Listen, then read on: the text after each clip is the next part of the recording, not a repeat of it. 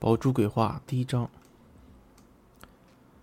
我不知道今天还要倒几次霉，虽然从出生开始就不怎么走运，但像今天这样连着倒霉的还是头一回碰到。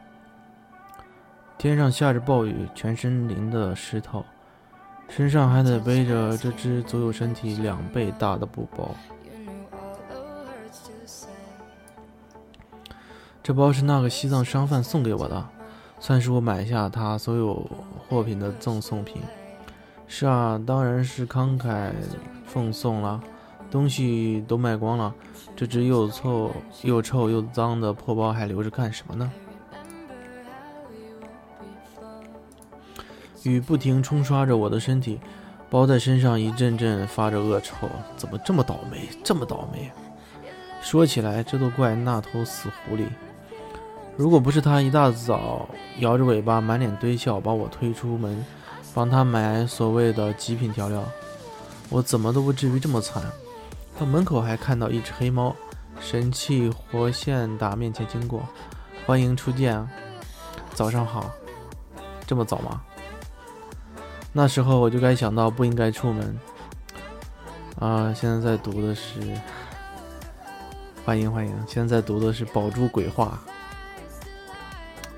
周六早上这么早的吗？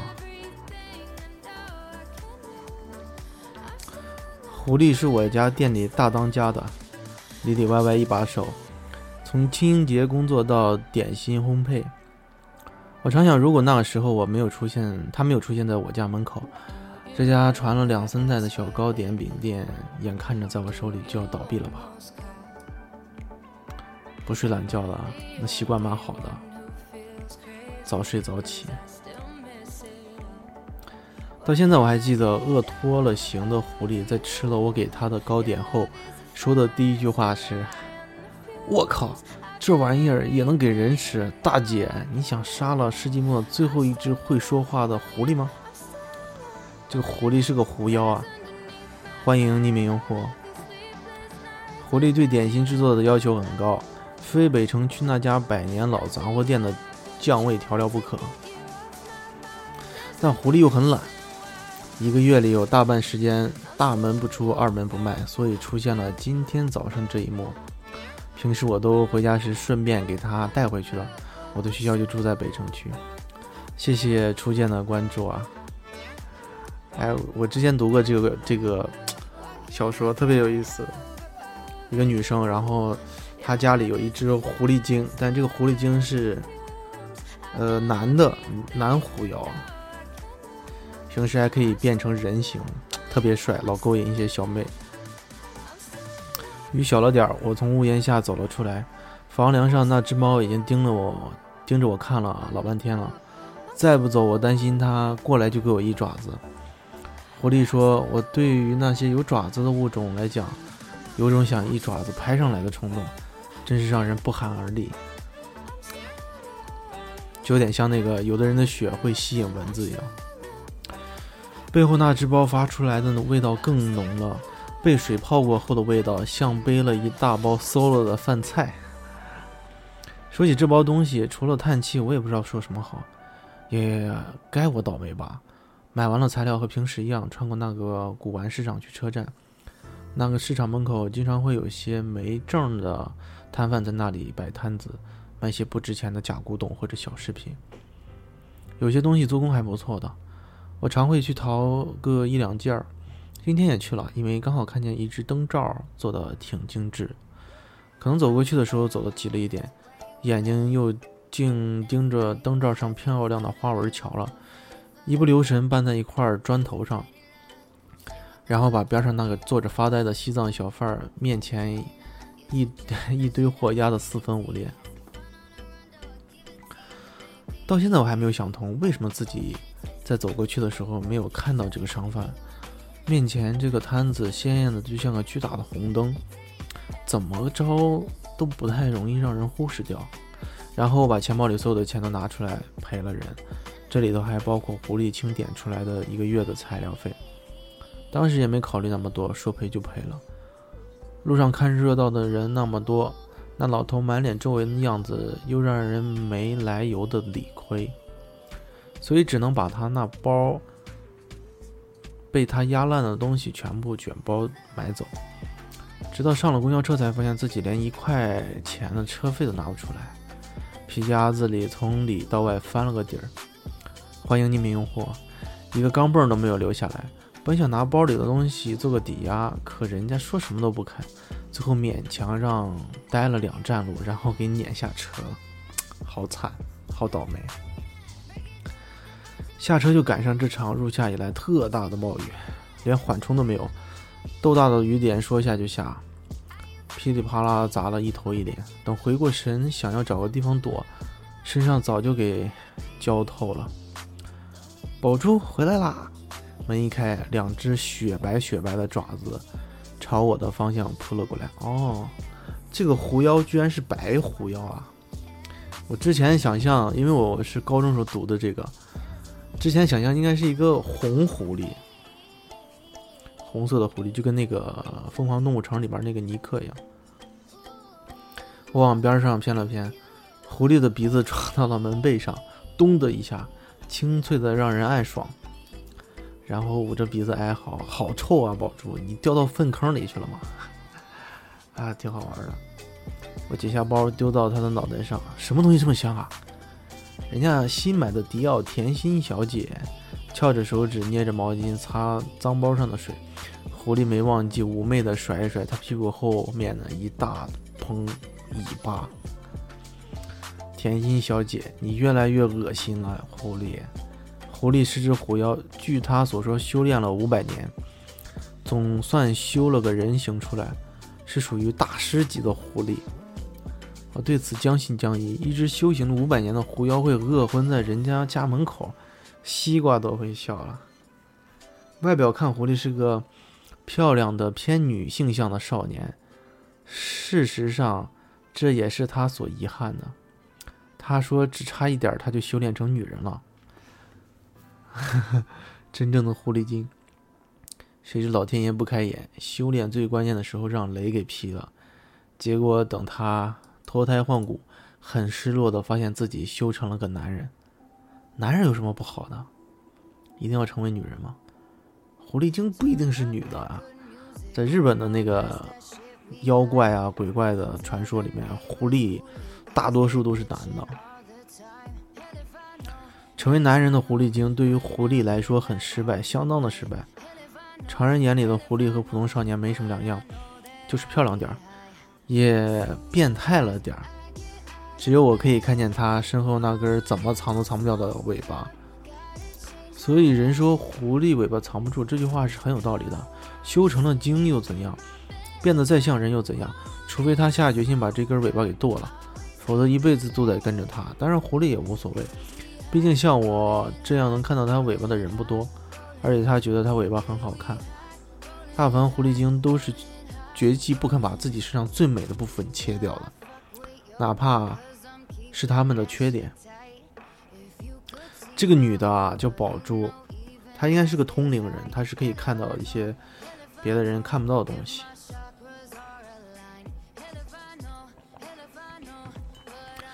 说起我这双能看到狐狸尾巴的眼睛，那得从很早之前讲起。哈，谢谢初见的一个，这个是什么？啊，爆灯啊！谢谢。我就是觉得这个小说特别特别好玩儿。出生的时候，姥姥找人给我算过命，算完后，那人摇了摇头就走了，没收一分钱。后来家人左求右求，他才透露了一些，说我八字硬，又偏巧撞上天孤星，所以我的命是硬上加硬。这是很少见的命格，不是大凶至极，就是大难不死，鸿福齐天。而不管是哪种命，凡是跟我有关系的人都会被我克，所以注定孤老终身。有这样的吗？啊，谢谢初见的这个励志啊！真的有这样的吗？算命是这么这么准的吗？其实说实话，我都不知不知道自己的八字是什么。但是算还是能算出来的，因为我是大概就是凌晨就是十二点到两点中间那个时辰生的，就是八字嘛。他们不是有的人就会算嘛，就是两一男一女，他们这个八字合不合什么的。关键如果这个人他不知道自己的八字怎么办啊？那他的命运是不是？假如说真的能算出来的话，可是你不知道八字，就相当于没有人能知道如何算。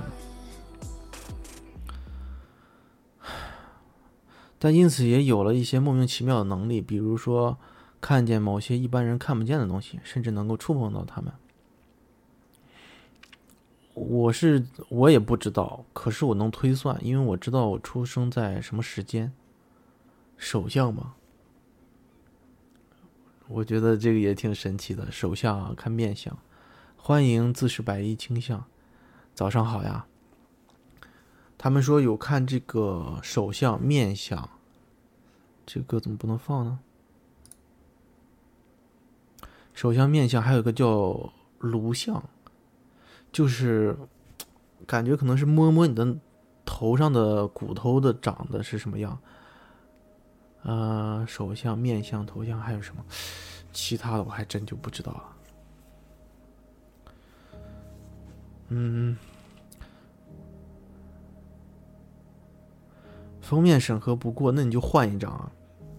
一般来说是要放这个人物的头像或者是人物，然后很多人放的是古风，像我这个封面也是换了好几次。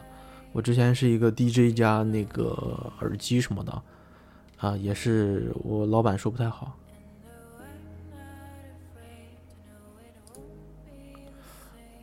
呃。本身早上人就不多，然后周末早上人更少。一般来说，人像比较好过，或者再加上你的这个工会的呃名字啊，或者还有你这个 FM 的后面的这个荔枝号啊什么的，是比较容易过的。现在审核比以前又更严了。我刚做的时候九月份那个时候，哎呀忘了几月，八月吧还是九月，反正那个时候审的还好。后来我老板就。说，给我点建议，我就重新换了。唉，狐狸就是因此而被我发现并收留的。那时候它还只是只狐狸，一只介于人形和狐狸形之间转换的狐狸。常人是看不见它的，正如他们现在看不见它的尾巴。也就是说，如果当时连我都看不到它，它也许就真的饿死了。宝珠，这些乱七八糟的东西是你买的？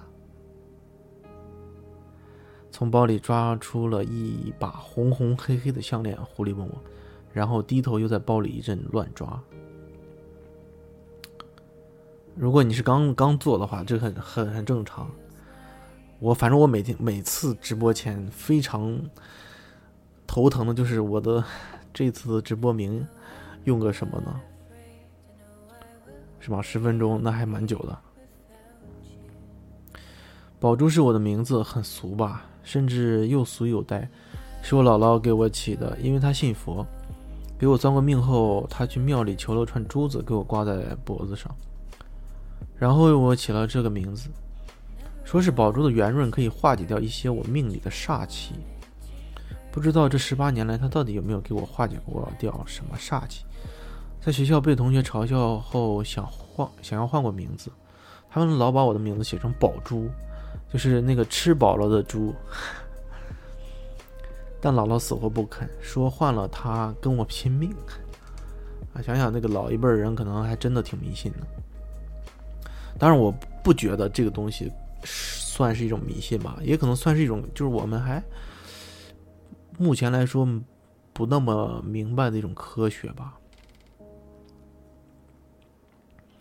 那时候胆子小，怕被他一说就怕了。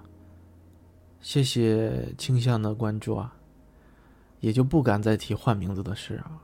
而现在人大了，胆子也大了，但却不想再换了，因为那个说换名字就跟我拼命的老太太也已经不在了。这串珠子和这个名字是他留给我的唯一东西。好的，灰灰呀。是啊，支吾了一声，我顺便偷偷溜进洗手间，把门锁上。果然不出一一分钟，外面传来了狐狸一声尖叫：“啊！”宝珠，你买了一大包什么东西？能吃吗？能穿吗？能用吗？我的调料呢？宝珠，我把水龙头开得很大声，呃，以此掩盖狐狸的尖叫。狐狸叫起来声音很吓人，比卡车的刹车声还吓人。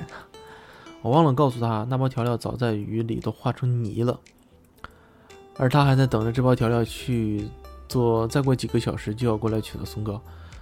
别怨我，狐狸，做人不能太挑剔。洗完了澡，坐在客厅上开始整理那堆被狐狸倒出来的东西。狐狸在外面的厨房里忙碌着，没有了他想要的调料，他只好用一般的代替。狐狸在那里一边做一边尝着味道，一边抖着眉毛。换锅子的时候弄得很大声，唯恐我听不见。这狐狸在生气啊！我没有理他，因为作为犬科动物来说，它的耳朵必然比我的耳朵耐不住噪声。事实证明也的确如此。不到两分钟，它就没声音了。一股股很香的味道从厨房直飘进客厅。很显然，和往常一样，在面对现实的时候，狐狸通常都比人更容易选择妥协。不过，虽然这样，我知道这次狐狸真的很生气。艺术家对于一切他们创造的艺术都有种无可形容的、近乎偏执的在意和挑剔。对于狐狸来说，精致的美食和无可挑剔的调料就是他的艺术。当艺术被一个不懂艺术的人因为一些低级的错误而搞砸，艺术家会崩溃，狐狸会绝望。虽然对于一个没有任何艺术细胞的人来讲，我是完全体会不了他这种变态心情的。不过至少我还看得出来，那些没能带回来的极品调料真的让他很沮丧，一直沮丧到连头都不知不觉恢复了狐狸本色的狐狸。我开始暗暗祈祷，这会儿不会有客人突然上门，因为那会让他们看到一些比较让人崩溃的东西。比如一个守在煤气灶边一动不动的无头人，想到这里寒了一下，因为刚好刚好好一眼瞥见客厅玻璃窗上一个没头的身体，这让我想起了我以前看的这个脖子贴着玻璃窗移来移去，像是在找什么东西的蚯蚓。不管白天还是夜晚，不管是第一次还是第一千次看见，总让人冷不丁的要打个寒战。随手抓起拖鞋朝玻璃窗上丢过去，砰的一声，身体消失了。被吓了一跳的狐狸朝我这边瞪了一眼：“你又欺，你又在欺负阿丁了吗？女人，尊重一下帅哥好不好？等他找到他的脑袋再说啊。”狐狸说的没错，阿丁的确是个帅哥，当然是指他活着的时候，因为太帅，惹了一屁股风流债。终于有一天被人发现横尸在自家的什么什么星号。死的时候什么都没有缺少，唯独少了他的头。这已经是两年前的事了。在我很不幸的搬来成为他的邻居之前，直到现在他还在找他的头，而且时不时会找到我家里来。应该是那个怨魂吧，就死时候会有一种那个怨气，然后又变成鬼魂。有没有人试过被帅哥盯着看，感觉怎么样？据说会脸红啊。那有没有人试过被帅哥的脖子盯着看呢？那感觉嘛，总之我，嗯，狐狸，我饿了，抓着手里一把刚从包里抓出来的东西朝厨房门口挪。不管这是第一次还是第一千次，被帅哥的脖子盯着看的感觉，对我来说始终如一种，如一的是一种没办法改良的毛骨悚然。突然手上疼了一下，我猛。猛跳了起来，沙发上的无头帅哥一晃消失了。不过我手心的痛感还在。低头抬起抬起手，张开手心，因为刚才的用力破皮了，是被一些比较尖锐的东西戳破的。这些东西看上去有点眼熟，白不像白，黄不像黄，黄不像黄。发什么呆了？吃了。狐狸捧着一笼热气腾腾的蒸糕，嘀嘀咕咕从我身边走过，撞了我一下。我这才突然醒过来。这几块东西像是骨头，